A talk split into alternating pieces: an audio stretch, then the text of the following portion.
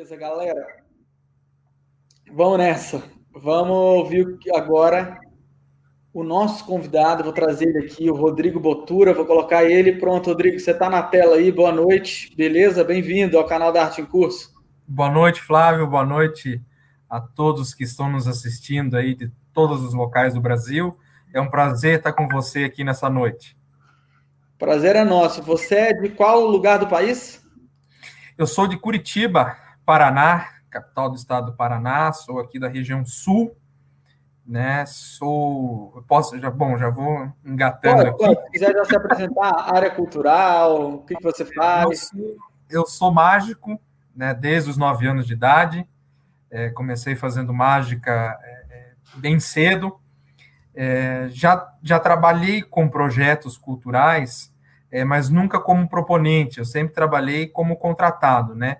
Então, as pessoas colocavam os projetos e eu trabalhava é, como contratado dessas pessoas. Mas minha área de atuação, então, é, hoje, para via mim, que é artes cênicas, circo, né? A mágica é um braço do circo, né? Dentro da, da, da arte circense, apesar de não ser uma arte que nasceu junto com o circo, mas uhum. é uma uhum. arte que hoje é enquadrada é, dentro do, da área circense, dentro da artes cênicas.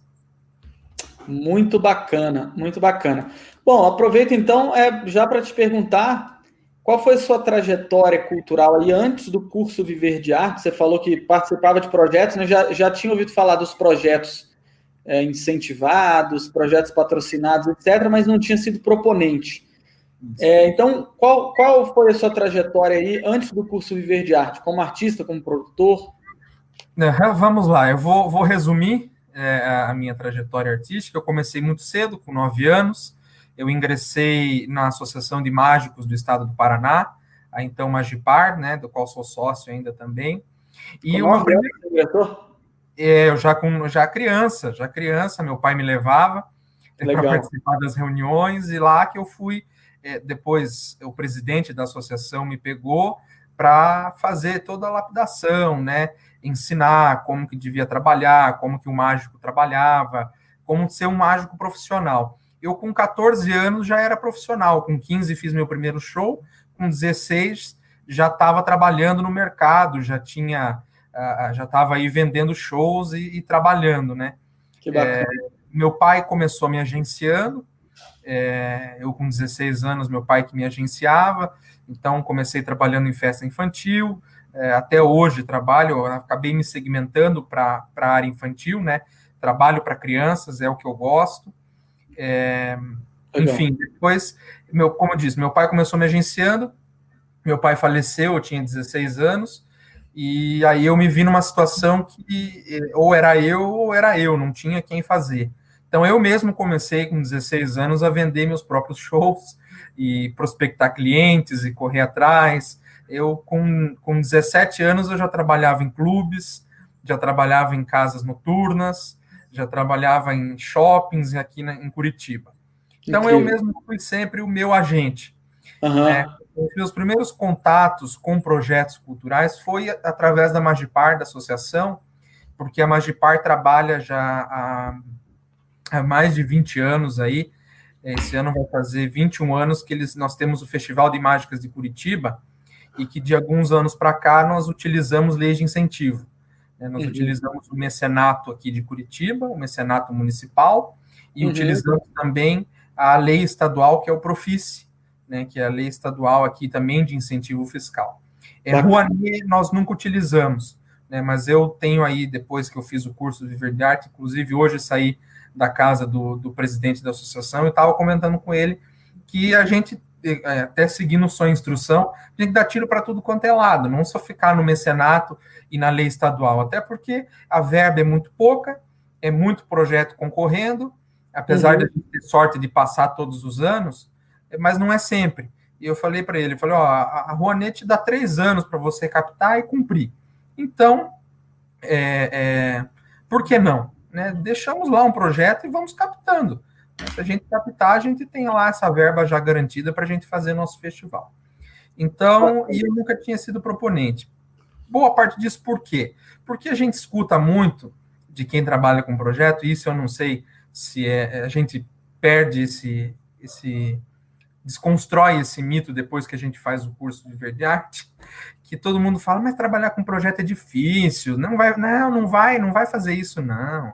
É difícil, é burocrático. Então sempre todo mundo meio que joga um balde de água fria, né? Sempre todo mundo vai jogando um balde de água fria. Não sei se as pessoas têm medo de ter muita concorrência, é, e aqui em Curitiba tem muito disso, não sei se todo o resto do país também, mas deve ser. É, as pessoas têm medo da concorrência.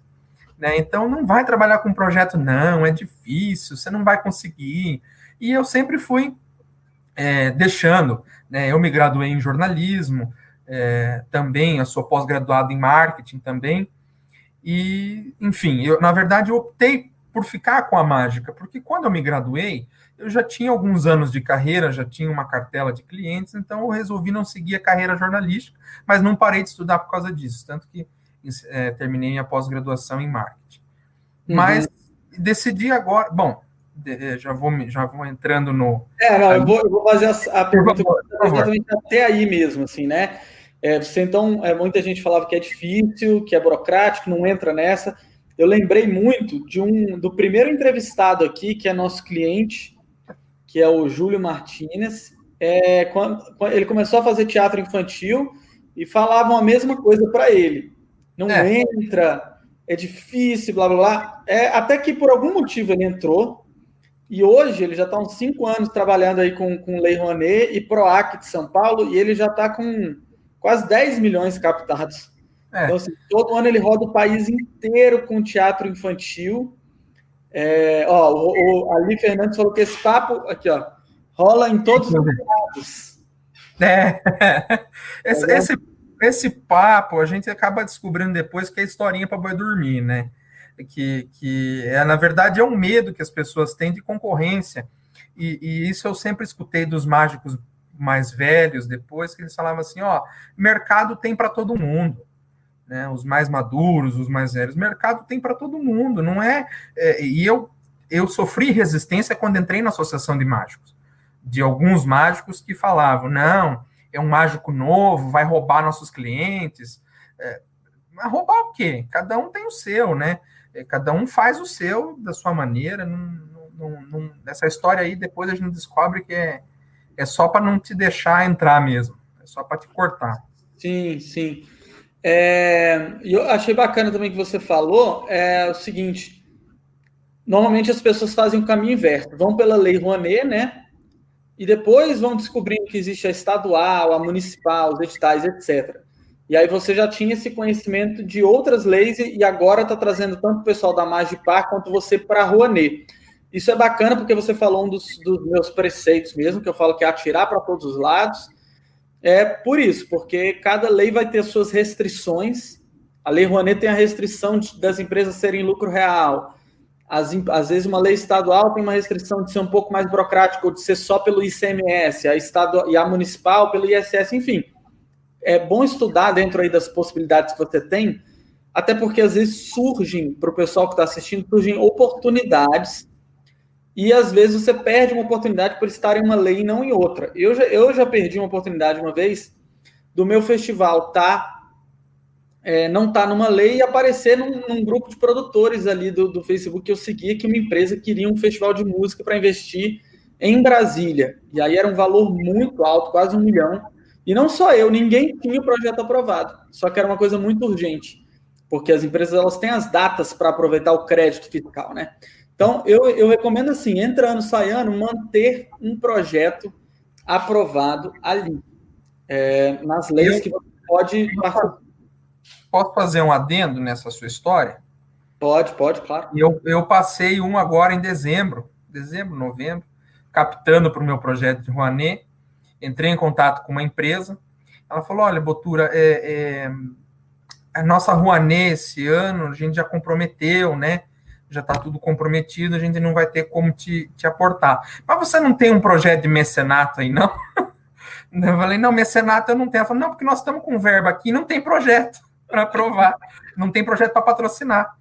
E daí eu falei, ela falou: a gente tá doido por um mecenato, porque a gente tem muita verba. Porque o mecenato aqui em Curitiba é melhor ainda, Flávio. O mecenato aqui é pelo IPTU. Então, uhum. todo mundo que paga IPTU nessa cidade aqui pode patrocinar. Né? Pois é, gente. Olha isso, você falou, é, foi exatamente, eu já tive exatamente esse, esse, esse mesmo caso numa empresa de São Paulo também. Só que aí não, eu estava tentando Rouanet e eu não tinha PROAC, ele só tinha verba pelo PROAC. Então, ó, gente, é, essas dicas que eu dou aqui, é, baseadas na minha experiência, essas lives elas estão me fazendo ver que é uma coisa que acontece com todo mundo. Então, anote, aconteceu comigo, aconteceu com o Rodrigo, esteja em todas as leis, porque isso pode acontecer. Você vai tentar abrir uma porta, consegue, mas você não tem o projeto aprovado. Ah, Muito aconteceu com, com, outra empresa também, agora que estamos com outra empresa também, eu liguei, a mulher super simpática, adorou o projeto. Na hora que eu falei que era ruim, ela murchou. ela falou: ah, não dá, já foi, não tenho verba. A, a, a, o financeiro cortou minha verba de Rouanet, eu só tenho para PROAC. Pronto, PROAC a gente nem tem como, porque eu estou no Paraná, né? Não tem nem como fazer PROAC. Uhum. É, eu só tenho PROAC, mas daí eu falei para ela, porque eles têm filiais no Paraná, em Santa Catarina e Rio Grande do Sul. Eu falei, mas por que você não usa eh, do, do, mecanismo fiscal que a gente tem aqui em Curitiba? Eles têm uma filial enorme em Curitiba. Eu falei, ó, tem o mecenato de Curitiba, o mecenato subsidiado, tem a lei estadual e tem a Rouanet. Ela falou, nossa, eu não sabia, eu achei que, que era só o PROAC. Falei, não, uhum. não é só o PROAC, né? Daí eu expliquei dela, não, vamos conversando para o ano que vem. Ela falou, vou ver se com o financeiro se a gente não libera aí para começar a fazer o aporte aí no sul também porque até então ela só utilizava a verba das filiais de São Paulo para aportar em PROAC. Bom, bem legal. Bom, é... e agora falando já dessa sua atual captação, é... ela foi via Rouanet? Foi via Rouanet. Ela foi, para um projeto de shows, de espetáculos? Ela é um projeto de espetáculos, é um espetáculo de mágica, né? É, nós vamos circular em cinco cidades aqui do estado do Paraná. É, no início eram quatro, eu acabei colocando uma a mais, porque um dos patrocinadores era dessa cidade, uhum. e ele pediu se eu podia é, colocar, como forma também de contrapartida ao patrocínio, apresentações na cidade deles. Inclusive, ela me ofereceu é, uma cota, uma cota prata, e depois ela voltou em contato comigo, quando já tinha fechado tudo, ela falou: olha, a gente pode aumentar para uma cota ouro, se você aumentar mais uma semana aqui na cidade de apresentações. E, enfim, e a empresa gostou muito, pelo visto, do, do projeto, que eles quiseram aumentar o aporte. Então, nós vamos ficar duas semanas na cidade deles, serão 20 apresentações, né?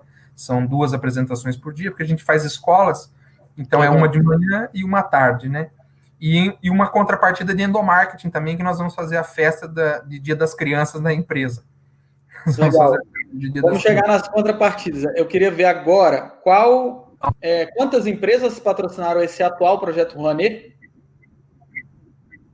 Por enquanto, nós estamos com duas. Com duas com empresas. Né? E qual o valor é. total? Eu aprovei, é, aprovado para captação, 199 mil 704,33 centavos. Tá, e já conseguiu quanto de captação? 70 mil. Tá, 70 mil, legal. É, essas empresas que você conseguiu, elas têm planos até de continuar o patrocínio? É, sei lá, se elas forem anuais, trimestrais, mensais, você já chegou a conversar alguma coisa com eles? Então, a gente, a gente ainda não teve um. um com uma delas, é, mais ou menos, porque uma dessas empresas é o seguinte: nesse, nesse meu tempo de carreira aí, é, eu sou o único mágico aqui em Curitiba que tem um espetáculo solo é, em teatro. Né? Então uhum. eu entro anualmente numa temporada teatral aqui com um espetáculo de magia, né? E, e, eu sou o único aqui em Curitiba que tem esse espetáculo. E esse ano de 2020 nós completaríamos cinco anos em cartaz, né? E, Olha só. É, e aí veio a pandemia, a gente não pôde. E a, a, o, o teatro que eu trabalho também faz projeto de lei de incentivo e essa patrocinadora minha patrocina o nosso esse teatro há muito tempo.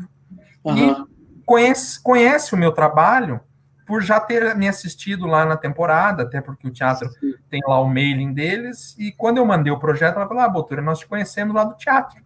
Legal. É, nós sabemos do teu espetáculo tal. E a gente, nós queremos começar com uma cota prata, patrocinando, conhecemos o seu trabalho, mas vamos começar é, devagar, né? Um passo devagar, porque esse teatro ele já pega patrocínio com eles com cota ouro, cota diamante, né? Coisa uhum. de 100 mil, né? Que eles patrocinam.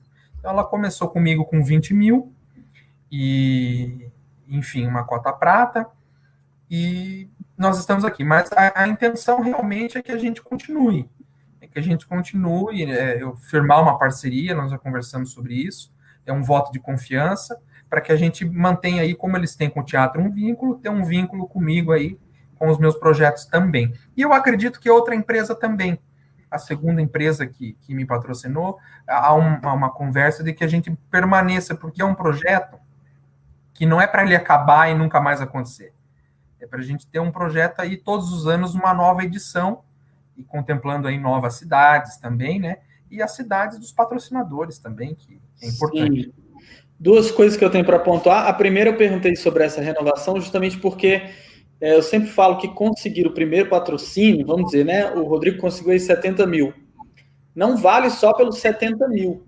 Porque uma vez que a gente consegue abrir ali um terreno dentro de uma empresa, é muito mais fácil você conseguir a renovação, porque as empresas têm interesse em continuar com projetos bons. Primeiro que já passou por todo o processo é, interno de decisão, de contabilidade, de compliance, etc. Segundo, se você conseguir mostrar para a empresa um projeto legal, por exemplo, o Rodrigo mencionou até o endomarketing, até os próprios funcionários das empresas vão, vão gostar do seu projeto, isso vai valorizar e vai facilitar a renovação. Eu tinha o patrocínio da Brasal, o Marcinho, que está aí assistindo, que eu falei no início, que é o ator, é, a gente ia lá na Brasal entregar os convites, né? Às vezes mensalmente e tal. E como os convites eram para os funcionários, eram muitos funcionários, cara, a gente era saudado lá na Brasal. É, todos os funcionários cumprimentavam a gente. Eu adorei aquele personagem, eu adorei aquela peça. Não, eu preferi tal peça. E aí começava já a saber a história da companhia. Enfim, a gente criou todo um relacionamento lá que eu fiquei com a Brasal aí por quase sete anos. A gente só saiu da Brasal uma época que eu passei a morar fora e aí eu perdi o relacionamento. Aí quando eu voltei já tinha mudado tudo lá dentro e eu, eu fui por outros caminhos. Mas enquanto a companhia existiu, a Brasal continuou com a gente. Então, por isso que eu acredito fortemente. E, Rodrigo, se você der uma olhada nas nossas lives aqui, a primeira live dessa maratona eu fiz com o Cássio e com o Antônio, que são nossos colegas lá, alunos de Viver de Arte. E aí eu fiz, é, mostrei para eles como fazer um relatório de fidelização do patrocinador. Então, quem também estiver assistindo aí, tiver interesse, está aqui. Foi a primeira live que eu fiz dessa maratona, está aqui no canal. É, eles captaram 80 mil então, o título da live é esse. Eles captaram 180 mil reais para projetos é, de teatro, teatro de bonecos, se não me engano. Então, é, é, essa é uma questão que eu queria falar justamente isso. Que provável que você consiga realmente é, renovar. A segunda coisa é isso que você falou, que é muito interessante, gente. Não é a primeira pessoa dentro dessa semana que diz que um patrocinador quis que a gente fizesse um espetáculo em tal região, que é onde ele atua. Isso acontece muito, e a vantagem das leis de incentivo é que você consegue, depois de, de ter obtido patrocínio, readequar, mudar as cidades. É, então, dá para a gente ser flexível e, às vezes, isso é decisivo para a gente conseguir um patrocínio. É, Agora, eu, eu só, só, fazendo um adendo sobre isso. Todas as empresas, porque eu comecei é, buscando na minha região, Curitiba, né?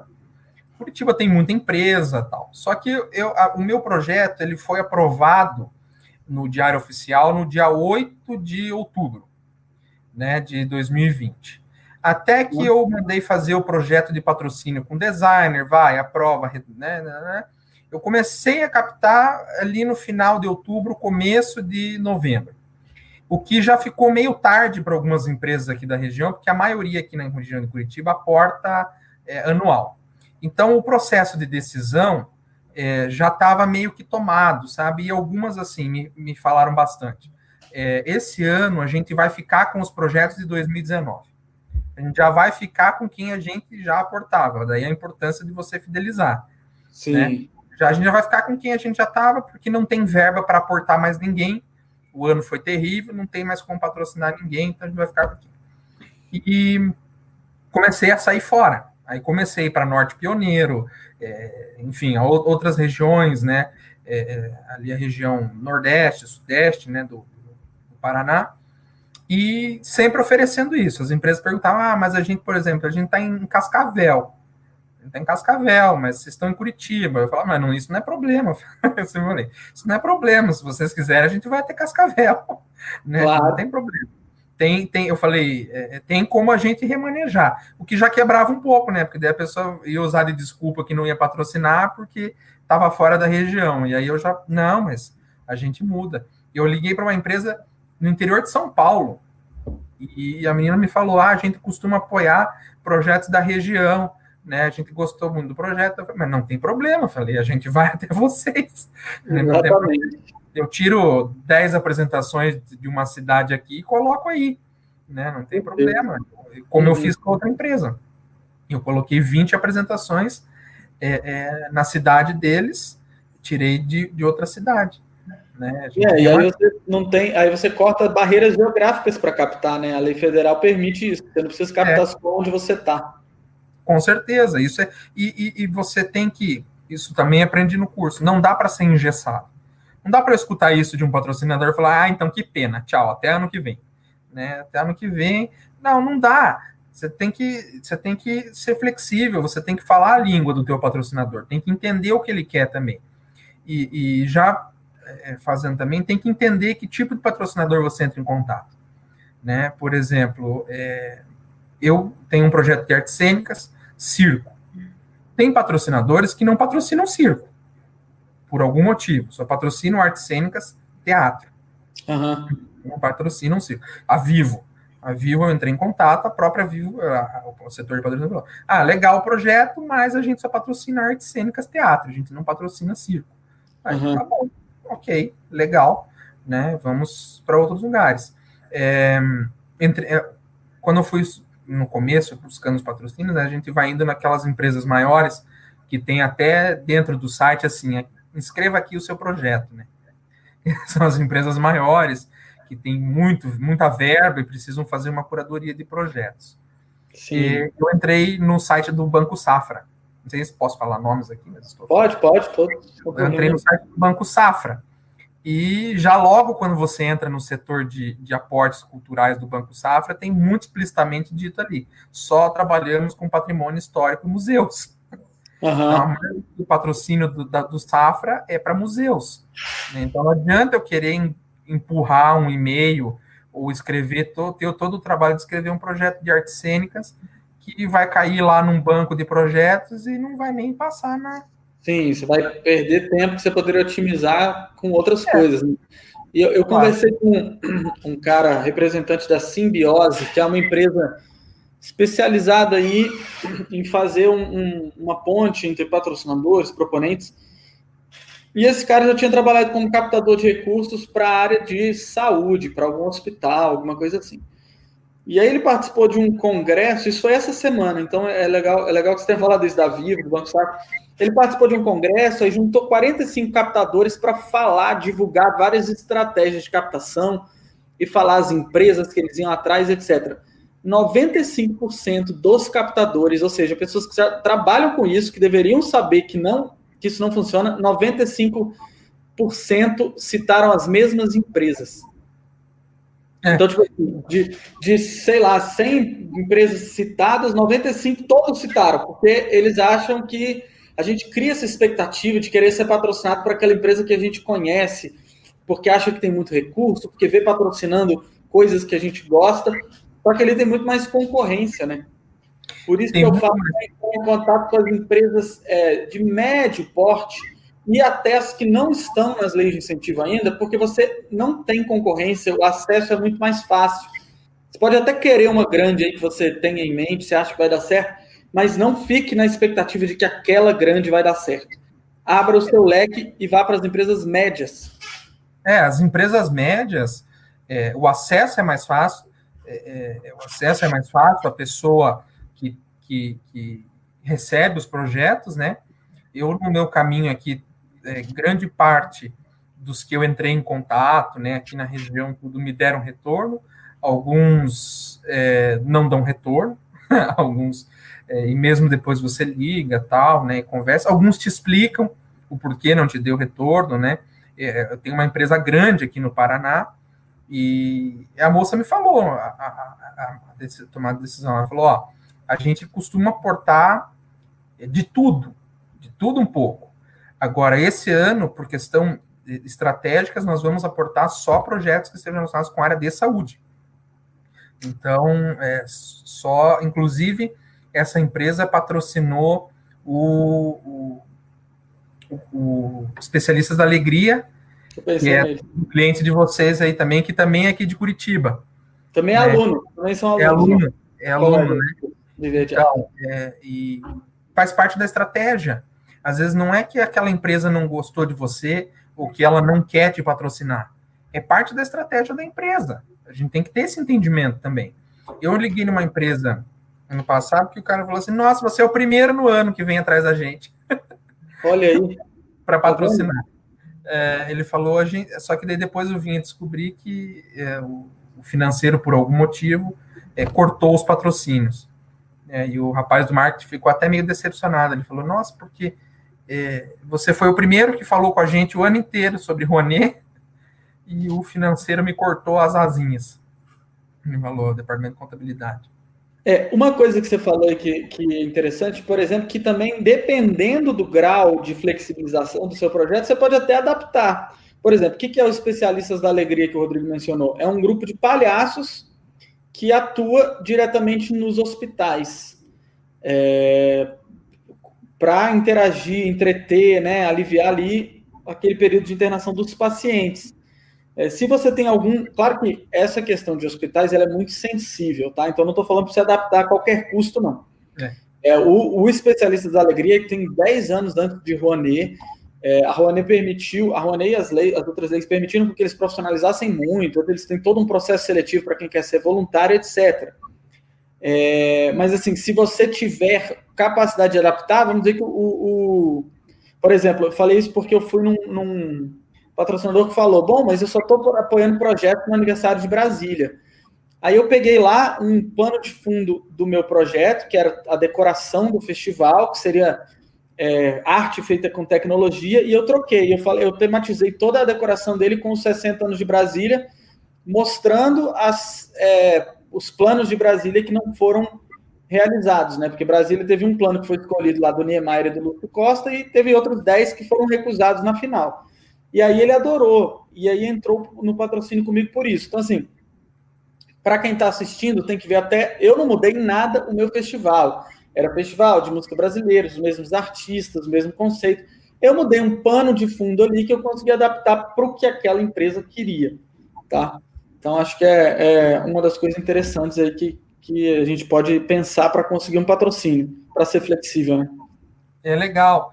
É, tem algumas outras coisas é, que aconteceram comigo também. É, lembrando que é o primeiro ano que eu estou tô, tô fazendo é, projeto de Rouanet, é, graças ao curso de Verde Arte, né, porque foi um arauto aí de, de esperança, pelo menos para mim aí, é, num ano que eu tive que cancelar todas, todos os meus shows, né, toda a minha agenda de shows eu tive que cancelar, e eu trabalho, já trabalhava em escolas, há três anos que eu tenho um trabalho em escolas aqui, mas é trabalho de formiguinha, né? Você vai na escola, você vem do show, você trabalha com as crianças, né? Uhum. Então é um trabalho de formiguinha mesmo.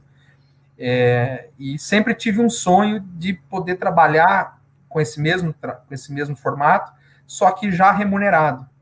Né? Você já ter a remuneração e não precisar ficar dependendo de bilheteria ou ficar dependendo se, se vai dar certo, se o diretor vai com a sua cara, se ele não vai com a sua cara, né? Então foi um arauto aí, eu, me inscrevi em julho no curso de Verde Arte e aprovei, bom, eu me inscrevi em julho, eu fiz todo o curso, em outubro eu já estava com o projeto aprovado, em dezembro eu já estava com 70 mil captado. Né? Legal. É, é, é, um, é um, assim, para mim foi uma imensa surpresa, isso vendo também o teu curso, você fala, né, que você captou com uma empresa que você nem esperava que aquela empresa ia te ligar, né, aconteceu comigo, Eu ah, mandei. E ah, aquele negócio, se você mandar até amanhã, você entra na avaliação desse ano. Mandei o projeto e falei: "Ah, deixa, né? Nem isso aí nem vai dar em nada". E continuei louco, né, correndo atrás das outras empresas. quando foi na semana do ano novo ali, ela me liga, né? A gente quer te patrocinar, você passou tal, vamos fazer? Vamos, vamos fazer. Vamos embora. É, Não tem sensação melhor, né? Eu, imagine, passei ano novo feliz da vida. Né, com uma notícia dessas. E, e enfim, tem outras coisas que, que eu acho importante a gente falar da captação, é, uhum. que é você ter também o, o, senso quando você vai captar, né? É, de você, quando vai, quando vai chegar e abordar uma empresa, é você, como você diz, da sinergia, né? Você entender da sinergia daquela empresa, se aquela empresa realmente tem sinergia com o seu projeto, porque o meu projeto é para espetáculos gratuitos em escolas. Então não é um projeto que vai colocar ela na grande mídia. Uhum. Ela não vai sair na Globo, ela não vai estar nos outdoors, nos bus doors, né? Ela não vai estar. E tem muita empresa que não patrocina. Tem muita empresa que não patrocina projetos é, é, mais sociais. Né? Tem muita empresa, e principalmente as grandes marcas, Agora tem mudado também, né? Tem o marketing social, né? Além do marketing cultural, mas as grandes marcas elas não gostam muito quando elas não aparecem. Né? Por uhum. exemplo, eu falei aqui da Vivo, mas a Vivo não é o perfil da Vivo patrocinar espetáculos ou atividades e projetos que sejam só sociais. Uhum. Eles gostam de projetos que estejam midiáticos, né? Que estejam na, na e tenham visibilidade para o grande público. Você vai colocar um comercial que vai ser é, bem falado, vai ser bem movimentado, vai ter é, ingressos, vai ter cotas de ingressos para eles, né? É, que nem o meu. O meu não tem cota de ingresso, não tem como oferecer, oferecer isso para o patrocinador. Né? A minha ferramenta maior é o endomarketing. É o endomarketing. Isso. Fala, fala um pouco mais exatamente disso. Por exemplo, quando você foi ali nas, nas reuniões de patrocínio, conversou com o pessoal, é, quais foram as questões que você colocou de contrapartida, que você, são várias, tá, gente? As contrapartidas que a gente pode oferecer para as empresas. Mas o que eu quero saber do Rodrigo, principalmente, é quais são as contrapartidas que você acha que mais funcionaram, assim, que eles mais gostaram. Se você conseguiu ter essa, alguma percepção do tipo, cara, acho que eles fecharam principalmente por causa disso. Você já falou um pouco da, da parte de levar para uma outra cidade, que eu acho que é uma, uma contrapartida Sim. maravilhosa, e alguma outra coisa?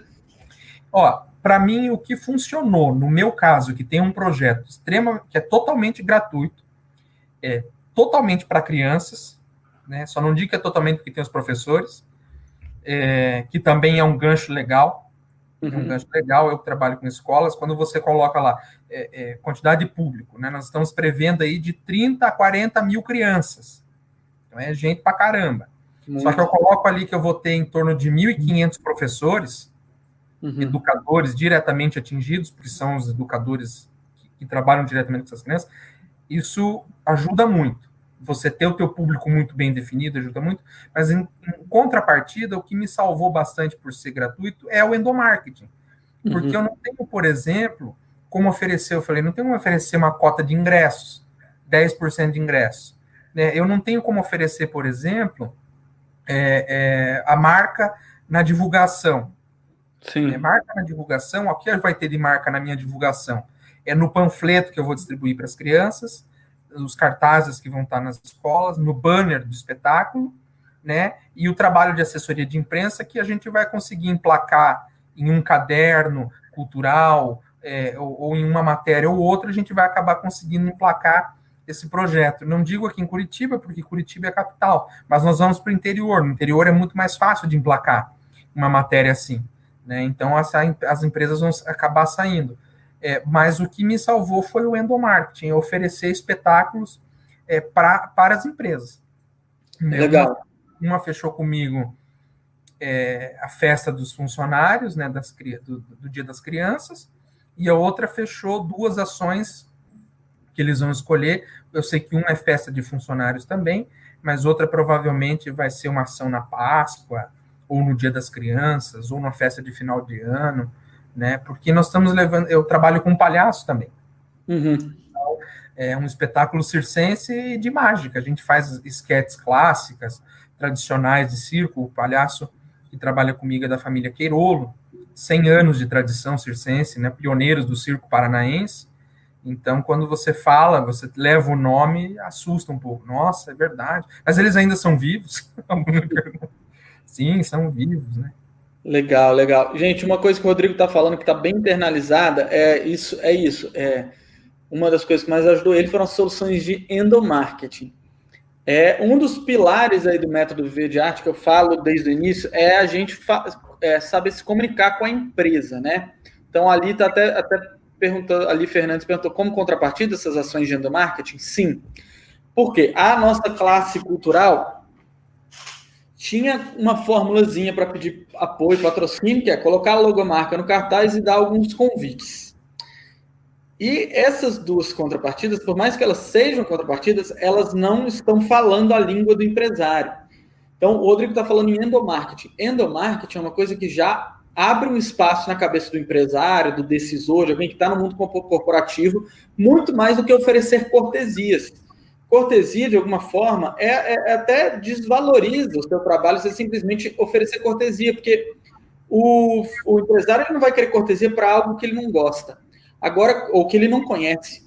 Agora, se você oferece solução de endomarketing, por exemplo, espetáculos de mágica no Dia das Crianças dentro da empresa, essa é uma dor que as empresas têm que elas têm que solucionar, elas têm que proporcionar qualidade de vida, é, orgulho, motivação para os próprios colaboradores, a fim de diminuir rotatividade, diminuir infelicidade no trabalho, depressão no trabalho, ansiedade no trabalho, diminuir a falta de conexão entre os próprios colaboradores, é, aumentar o orgulho da, da, do colaborador em relação à empresa, fazer com que o, o colaborador entenda a história da empresa e como ela está atuando na sociedade para aumentar esse senso de propósito. Tudo isso com a finalidade de, falando a língua das empresas, diminuir a rotatividade, porque custa caro para uma empresa demitir, ou se alguém pede demissão, e custa caro repor e treinar um funcionário e alcançar ali a mesma, é, o mesmo padrão do funcionário anterior. Custa caro também é, é, funcionários que estão com baixa produtividade por conta de algum problema. Então, falando a língua das empresas, você consegue transformar isso, cortesia, ah, eu vou fazer uma apresentação lá para você, você consegue transformar isso em uma coisa muito valiosa, inclusive é, monetariamente, que, que é o que o Rodrigo falou muito aí, que são as soluções de endomarketing, tá? Então, quando você for oferecer é, qualquer coisa dentro da empresa, ou convites, ou ala VIP ali dentro do seu, do seu produto cultural, é, use esse vocabulário e entenda que isso é uma dor muito grande, que custa caro para a empresa e que você, como artista, pode é, ativar. É... Quer acrescentar alguma coisa aí, Rodrigo? Não, eu acho que é isso mesmo. É, esse é o caminho, né? Não basta a gente só utilizar o marketing cultural é, a nosso favor, nós temos que sanar as dores das empresas. E, lógico, a gente fala de uma ação de endomarketing, né? Mas a gente, a gente, tem, a gente tem que ter um pouquinho de, de noção também é, para quando a gente oferece, né? Para quem oferece, né? Por exemplo, é, como é que eu vou oferecer uma ação de endomarketing é, específica, por exemplo, para um, um, um Bradesco, né? Que como é que a gente faz isso, né? É, a não ser que você vá num evento específico do Bradesco, né? Eu, eu nessa, nesse caminho de captação, eu escutei de uma empresa, mandei o projeto, para captação via lei de incentivo e recebi a resposta do diretor de marketing. Aliás, ele falou, aliás, Botura, me diga uma coisa, você faz eventos empresariais? Né? Ele já recebeu o meu portfólio para captar uma lei de incentivo, mas o interesse dele já era me contratar para poder fazer um evento para a empresa ou uma divulgação. Abre uma porta ali, né? É, ele, mas aliás, o senhor faz eventos empresariais? Falei que sim né? Até que era contrapartida também, mas não obtive resposta. Ah, mas aí, ó, é uma coisa que as empresas pagam por isso, né? E aí, se elas têm a possibilidade de fazer isso sem gastar, então é, é uma grande contrapartida. Ali Fernandes colocou aqui, ó, tem muitos clientes que me contratam justamente para isso na área de segurança do trabalho e meio ambiente. Esse é o maior nicho atual dela. É, é, é o, o CIPA, né? CIPA tem bastante. CIPAT, né? Que é a semana de, de é, prevenção do acidente de trabalho. Uma vez eu, eu consegui um patrocínio, eu tinha um canal de YouTube, e aí a patrocinadora falou: Olha, eu tenho uma ideia aqui que eu nunca consegui implementar, mas já que você é do audiovisual, você pode me ajudar. Eu queria que os, fazer uma oficina de audiovisual aqui dentro, para os próprios funcionários é, participarem da criação de vídeos com, como prevenção a acidentes de trabalho, porque se, se eu chegar com um vídeo de fora, não vai ter engajamento, mas se, pô, o, o, o, fulano de tal, que todo mundo conhece, é ator do vídeo, o outro fulano aprendeu a filmar, o outro escreveu o roteiro e por aí vai, isso vai ter um engajamento muito maior dentro da empresa. E aí, é claro que na hora da reunião de patrocínio eu falei, opa, na hora, tá aqui, essa contrapartida nem estava prevista ali na minha apresentação, mas a gente fechou 60 mil no fim do ano, e aí eu falei, pô, isso aqui, né, imagina se eu fosse vender isso para a empresa, seria muito menos do que 60 mil. E fora que eu, eu fiz isso como eu e o meu sócio, eu não tive custo nenhum com isso. Meu sócio tinha os equipamentos, eu era roteirista, a gente tinha um ator, e aí a gente construiu essa oficina para a empresa. Então, é, é a CIPAT, ó, Semana Interna de Prevenção de Acidentes de Trabalho. Tá vendo que legal? É, é a gente já paga e a gente pode oferecer como contrapartida. É, lógico que, que para quem, quem nos escuta também, você não precisa, é, como se disse, desdobrar para atender uma dor que você não pode sanar. É. Né? Isso também vai te trazer um problema. Né? Não adianta eu falar que eu engulo fogo, cuspo fogo, engulo espada, eu vou chegar lá e não vou fazer nada disso. Né? Daí o patrocinador vai falar, é, mas e aí? E aí que não deu, né? E aí que ficou feio para nossa cara. Mas é sempre assim, dá, tá dentro dos limites também, né? Tá dentro dos limites também. É que nem eu falei assim, a gente a gente propôs ir para outra cidade porque tá dentro do nosso território tudo, mas eu não teria como oferecer isso, por exemplo, se eu pegasse um patrocinador que fosse da região Nordeste, por exemplo. É, isso teria, nós teríamos que é, é, é passagem aérea, é, hotel, isso ia encarecer muito mais do que eu poderia oferecer para ele né, como, como contrapartida, levar o espetáculo para a região dele.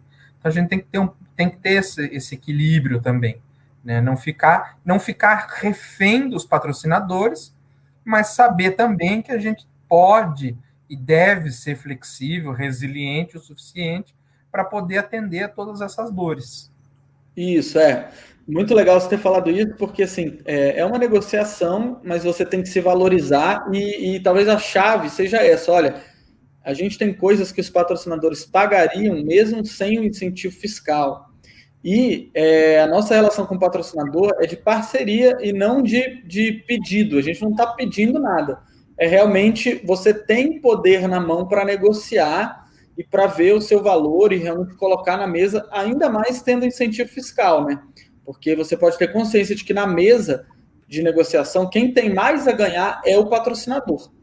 Quem tem mais a ganhar porque ele não vai ter custos e ele vai ter contrapartidas. Então, é, dentro, se for o seu escopo, se você vê que é uma relação de custo-benefício que seja muito proveitosa, nesse caso meu, a empresa era de Brasília, eram 60 mil e eu não ia ter custo nenhum com essa oficina que ia durar um dia. Então, nesse caso, teve a ver. Mas realmente não é, virar a cabeça, fazer o impossível só para conseguir um patrocínio, porque depois vai, vai virar um, um elefante branco, aí você não vai conseguir lidar. Eu vou fazer uma última pergunta aqui para o Rodrigo. É... Você pode até acrescentar isso que você vai falar, mas eu já, já aproveito e faço a pergunta. Compartilha para o pessoal aí uma sacada aí do curso que você acha que você aprendeu no curso e você vai levar para suas próximas captações. Uma sacada que eu aprendi no curso? É, uma sacada. Alguma que você ainda não disse, você já até falou algumas, mas assim, alguma que você lembrar agora. Olha, é... primeira coisa que eu acho que, que eu gosto de frisar é você que eu aprendi no curso é escrever projetos é, descomplicadamente. Né? O famoso descomplica. Né? Porque é, eu até vou fazer um adendo aqui. Eu tive uma matéria na minha pós-graduação que chamava Lei de Incentivo. Eu tive. E realmente o professor só complicou. Né? Aquele negócio, professor de comunicação, sim mas artista também e produtor cultural. E aquele negócio que eu já falei no começo, não sei que medo que o produtor cultural tem de falar para outras pessoas o caminho das pedras. Ensinar uhum. o caminho das pedras. Parece que as pessoas têm medo da concorrência. Então, primeira coisa foi aprender a escrever um projeto, entender que a Lei Rouanet não é um bicho de sete cabeças. Ele, lógico, você precisa, como qualquer outra coisa na vida, precisa estudar, precisa entender do que você está fazendo e ler a lei, né? Você não consegue fazer um projeto de lei Rouanet sem ler a normativa, sem ler a, a lei mesmo publicada, né? A original, entender o que ela está te pedindo.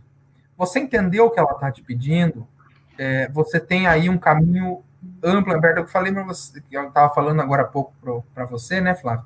Eu entrei no curso em julho, fiz o curso, em outubro eu estava com o projeto aprovado, em dezembro eu estava com 70 mil captado.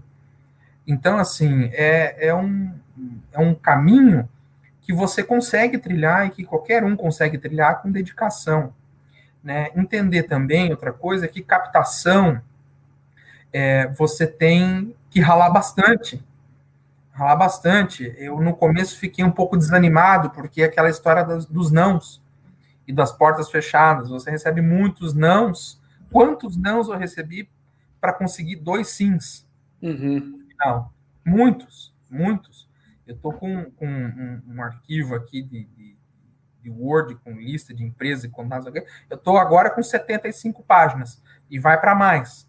Né? Dessas 75 páginas, quantos nãos eu levei? Uhum. Vários, inúmeros, né? Então, captação não é um, a captação não é uma fórmula exata, não é matemática.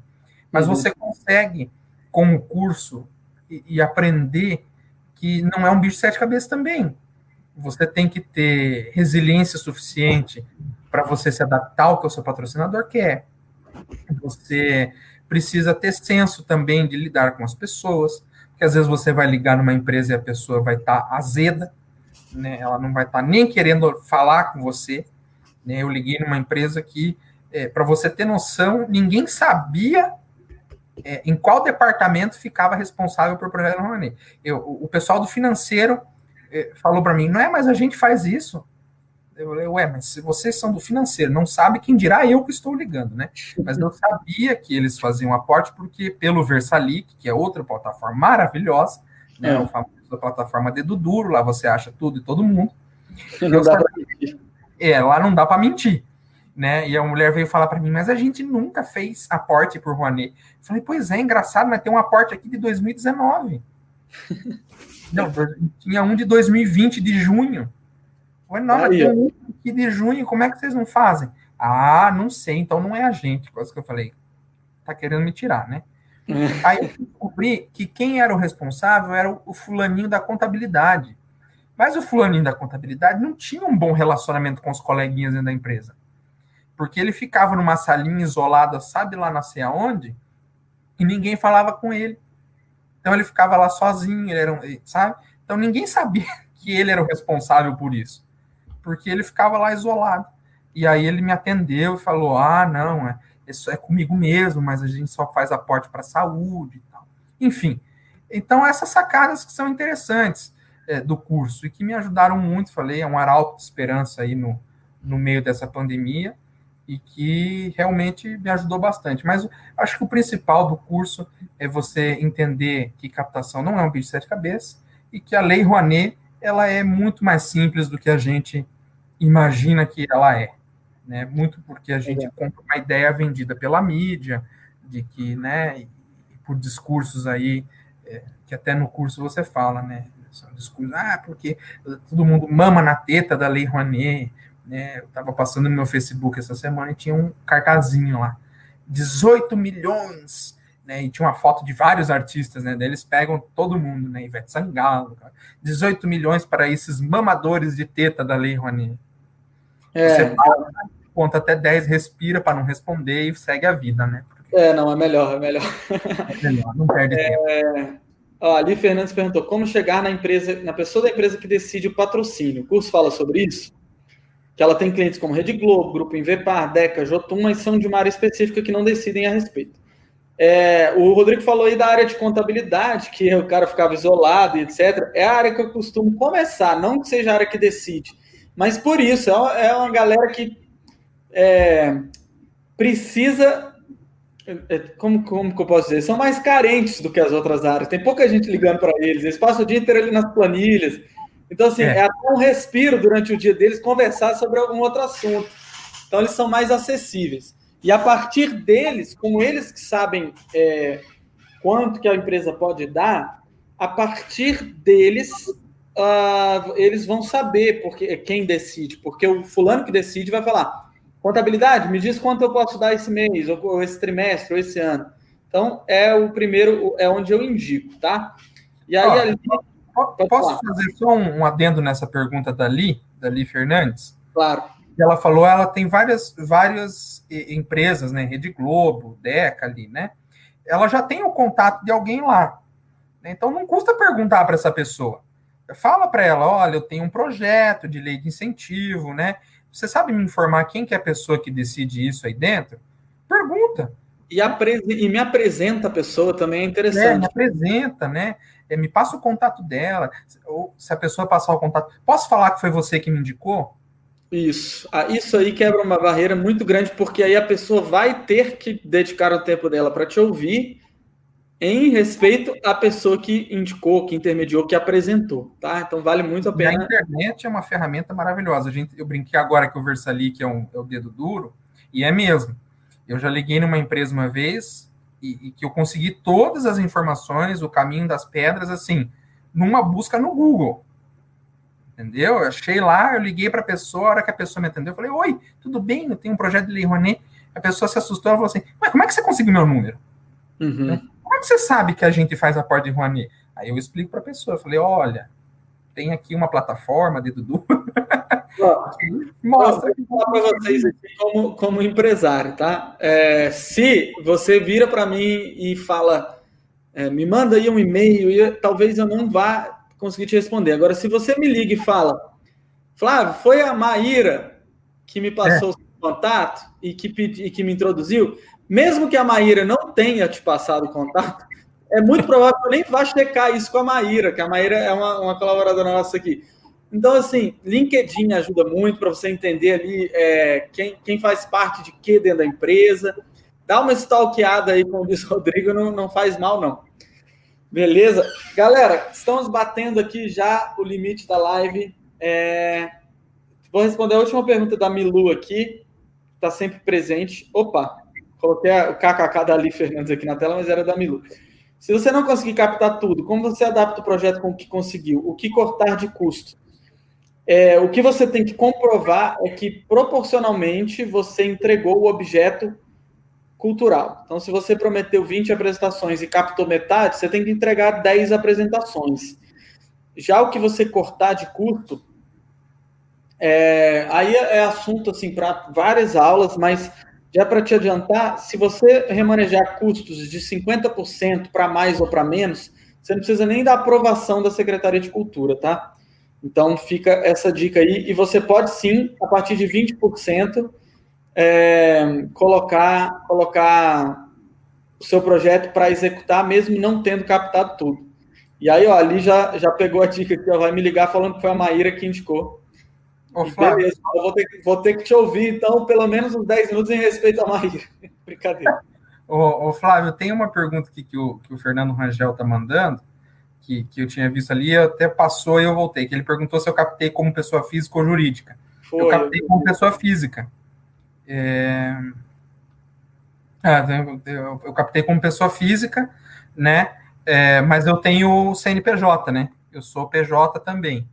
Então, é, é não, não atrapalha também não, né? Eu captei como pessoa física. Na verdade, a Rouanet ela é mais, mais simplista quanto a, quanto a isso. Né? Não tem tanta diferença da pessoa física para jurídica. É mais uma empresa ou outra. Eu, como eu entrei já, eu sei que o BNDES só patrocina PJ, né? E não patrocina MEI. Então. É... É, são poucas as empresas que fazem essa exigência, e a maioria das empresas, na verdade, elas não vão nem saber se você é PJ ou PF é. Talvez só até o momento de fazer o depósito, que ela vai pegar um CPF ou um CNPJ. É, se você quiser, se tiver a possibilidade de inscrever CNPJ, faça, mas realmente não é uma limitação. Eu captei também quase 10 anos só como pessoa física, só hoje que eu capto como pessoa jurídica. Alguém perguntou o site Dedo Duro, vou colocar aqui na tela. Versalic, maravilhoso. É, versalic.cultura.gov.br, gaste umas horinhas ali navegando, você vai entender muito como as empresas patrocinam, o que patrocinam, quanto patrocinam, quando patrocinam, dá para você viajar lá. É trabalhoso, não é fácil não, você tem que entrar, para você entender como funciona a cultura de uma empresa, ali dentro do Versalic, você é, demora um pouquinho, mas depois você você aprende, né? E começa a ver, ó, essa começa a ver os projetos que a empresa patrocinou, ó, essa empresa patrocina em junho, patrocina em novembro, patrocina em de... essa aqui só patrocina em dezembro, né? então é só anual, né? Tem que, né? Esmiuçar lá o negocinho todo para você achar. Exatamente isso, galera. É, eu não falo de projetos esportivos, mas existe a lei de incentivo ao esporte que é bem parecida com a Rouanet, então só para ficar essa resposta. E aí, para finalizar, eu vou deixar aqui ó, o comentário da Ali Fernandes. Já quero o curso, muito, muito. Então, Li, daqui a pouco, daqui a um ano, quando a gente for fazer essa maratona, você vai estar aqui dando depoimento também, compromisso. E a Lucimar, que é a nossa aluna, também colocou. É top, Li, super recomendo. Valeu pela gentileza, Lucimar. Então, para quem quiser participar do curso, pré-requisito, né? É participar do Projeto Viver de Arte 2021, que é essa série que começa segunda-feira. E o link está aí no chat, está aí na bio do Instagram e está também na descrição do vídeo do Facebook e do YouTube. Rodrigo, se você quiser deixar alguma rede social para a gente acompanhar seu trabalho aí, fica à vontade, que eu coloco aqui no chat. Por favor, o meu Instagram é o arroba mágico underline botura, né? É, o meu mágico underline botura. botura. Isso. Esse é o meu Instagram. Vou colocar no Instagram também aqui, peraí. Beleza. Isso. O arroba mágico underline botura. E o Facebook é o, a página é Mágico Botura, né? Lá pode acompanhar. A página está meio parada, né? O, o pandemia parou. Mas vai voltar agora. Mas vai voltar, vai voltar. Abemos vacina, né? Se Deus quiser. É. E, e, vai voltar. O setor cultural vai voltar. E podem me acompanhar por lá, ou podem me acompanhar também no, no particular, que é o arroba, arroba Botura Rodrigo, né? E a dica é essa mesmo, gente. Vai atrás aí, do, corre atrás, dá tempo. Eu vi a, a moça que perguntou sobre readequação orçamentária, inclusive eu e você tivemos aquele bate-papo lá no, no grupo do curso, né? Eu estava com aquele problema de readequação, estava sem entender o que, que tinha acontecido, o que, que era aquilo né? Inclusive, o meu tá para análise agora, Flávio. Foi para análise técnica, né? Tá lá parado desde o dia 6 de janeiro. Uhum. Então, você falou que dá mais ou menos um mês, né? Então, é. 6 de fevereiro, 10 de fevereiro, deve estar tá saindo alguma coisa. É, mas é só colocar lá no suporte do curso que a gente vai te orientando por ali. É, vamos ver, tem aquele problema também que a gente sabe que eles estão travando as coisas lá em cima, né? Então, tá mais moroso mesmo. É, só que aí os nossos, a gente está todo dia aqui os nossos projetos estão sendo aprovados. Né? Hoje você falou dos especialistas da alegria, acabou de ser aprovado, é, que foi um projeto agora de pediatria deles, enfim. Como a gente tem vários clientes, a gente está acompanhando. Então, a minha dica aí é para a galera aproveitar o início do ano e colocar um projeto para é, ganhar tempo. É, é, é, eu, eu, eu tô com um projeto que está aprovado ele está aprovado, só que ele foi para assinatura no dia em dezembro e até agora não foi não foi publicado no diário oficial, não saiu assinatura, não saiu nada.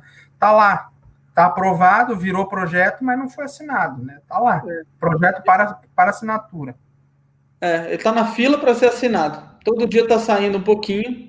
E aí vamos acompanhando. Se, se enrolar demais, tem outros, outros mecanismos aí para a gente acionar.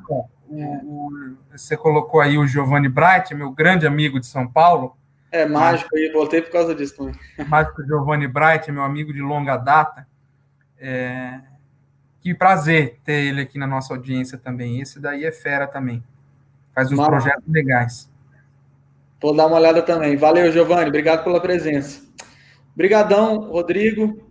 Parabéns aí. Que seja só o início dessa, dessa trajetória como proponente né, para dar continuidade e, e, investir cada vez mais na sua carreira como artista também. Obrigado demais. Obrigado, Flávio. Obrigado a todos, a audiência aí também, o pessoal que estava acompanhando. Espero é, poder ter contribuído com algumas informações, com o pouco de conhecimento que tenho aí nessa trajetória ainda curta como proponente mas que a gente aprende muito. E a dica maior é: se vocês querem trabalhar como proponente, façam o curso Viver de Arte, que eu tenho certeza que vocês não se arrependerão como eu não me arrependi. Deu demais, Rodrigo. Obrigado pela moral aí. Gente, boa noite, boa, boa quarta-feira aí, fim de quarta-feira para vocês. Amanhã estamos de volta, tá bom? É, vou só, só a última coisinha aqui. Se você quiser ser cliente da Arte em Curso, como o Andrei falou, temos um e-mail, tá? Que, que se chama justamente cliente.arteemcurso.com.